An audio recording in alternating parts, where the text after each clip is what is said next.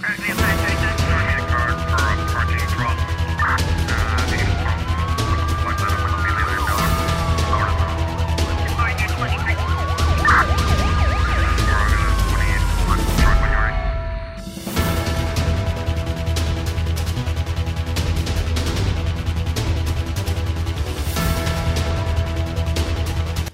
O Tribunal da Comarca da Praia decretou prisão preventiva a 44 indivíduos suspeitos de vários crimes, 34 dos quais detidos na última operação eh, de quinta-feira em Achada, Santo Antônio. De acordo com uma nota divulgada na tarde deste domingo pela Procuradoria-Geral da República, no total o tribunal ouviu 50 suspeitos, seis ficaram em liberdade. Em causa, factos suscetíveis de integrarem por hora a prática dos crimes de homicídio agravado na forma tentada, quadrilha ou bando, roubo, furto qualificado, dano, ameaça de morte, arma e tráfico de droga. Na mesma nota, a PGR refere que as detenções foram feitas na sequência da criação de uma equipa de magistrados do Ministério Público e de elementos da Polícia Nacional e da Polícia Judiciária, visando uma intervenção rápida para fazer face à onda de criminalidade que assola a capital do país.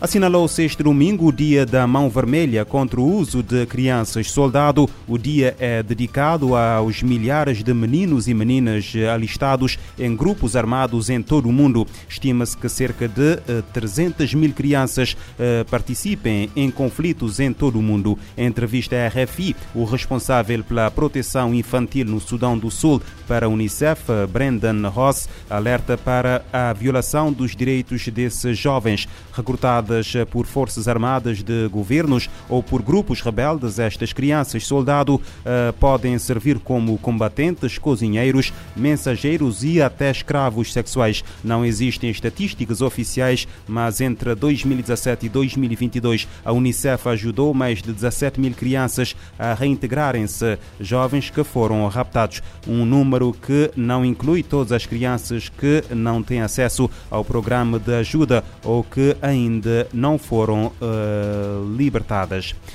Quatro adolescentes que chegaram ao Reino Unido como requerentes de asilo foram detidos eh, em conexão com a violação de uma menina de 15 anos em Dover. O ataque sexual que ocorreu numa escola em Kent, no Reino Unido, envolveu quatro adolescentes afegãos eh, que chegaram eh, desacompanhados ao país no ano passado. A polícia de Kent confirma que está a investigar o incidente e que os jovens foram libertados sob fiança enquanto as investigações continuam. Os adolescentes que chegaram ao Reino Unido desacompanhados estão eh, sob os cuidados dos serviços sociais do Conselho do Condado de eh, Kent.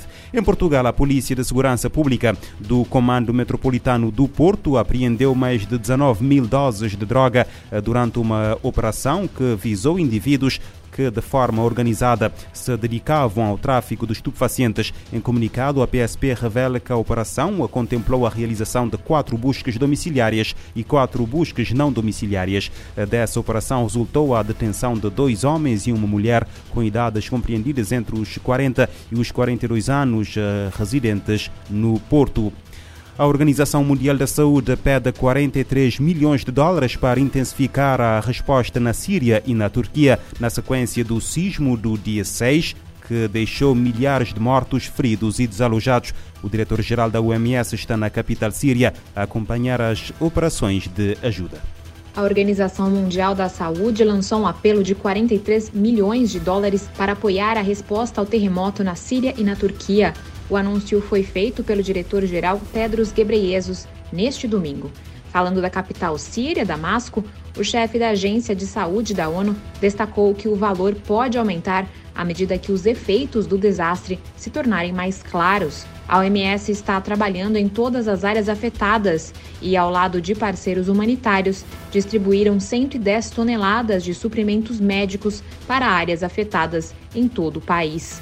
A agência da ONU também está apoiando o aumento de equipes médicas especializadas na linha de frente. Tedros informou que as autoridades sírias parecem abertas para permitir que mais travessias de fronteira entreguem ajuda humanitária ao noroeste. Sofrendo com uma guerra que dura 12 anos, a Síria está dividida em áreas sob o controle do governo, forças de oposição e grupos armados. Um voo está programado para chegar a Damasco na noite deste domingo, com suprimentos de saúde de emergência especializados para os trabalhadores da linha de frente. A agência da ONU está ampliando as operações em todo o país, inclusive no Noroeste, onde o impacto foi mais grave. Da ONU News em Nova York, Mayra Lopes. O sistema de saúde sírio já sofria com os efeitos da guerra no país. A situação está agora mais complicada depois do sismo. A Organização Pan-Americana da Saúde alerta para possíveis surtos de sarampo nas Américas. Com o declínio na vacinação, a agência da ONU destaca que o risco está no seu ponto mais alto nos últimos 30 anos. As Américas foram declaradas livres da doença em 2016, mas grandes surtos ocorreram no Brasil e na Venezuela nos últimos seis anos. A Organização Pan-Americana da Saúde emitiu um alerta pedindo aos países das Américas que atualizem seus planos de resposta para evitar a volta da transmissão endêmica do vírus do sarampo. Uma redução na cobertura vacinal infantil da região aumentou a possibilidade de surtos da doença. No comunicado, o braço da OMS nas Américas lembra que a vacinação e a vigilância epidemiológica de doenças que podem ser prevenidas através de imunização são serviços de saúde essenciais e não devem ser interrompidos. De acordo com a OPAS, o risco de surtos dessas doenças na região está em seu ponto mais alto nos últimos 30 anos. As Américas ficaram livres do sarampo em 2016, mas como o vírus continua circulando em outras partes do mundo, as nações latino-americanas e caribenhas relataram um aumento de casos importados entre 2017 e 2019. Os surtos mais significativos ocorreram no Brasil, onde a circulação endêmica continua, e na Venezuela. Desde então, os casos confirmados diminuíram e em 2022, graças às medidas de distanciamento social impostas durante a pandemia de Covid-19, apenas seis países da região notificaram casos importados de sarampo: Argentina, Brasil, Canadá, Equador, Paraguai e Estados Unidos. Da ONU News em Nova York, Ana Paula Loureiro.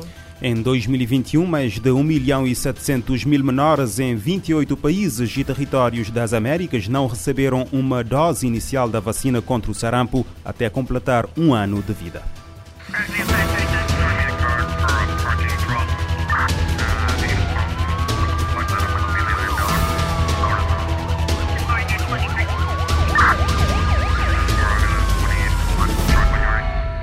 Este programa está disponível em formato podcast no Spotify e em radiomorabeza.cv.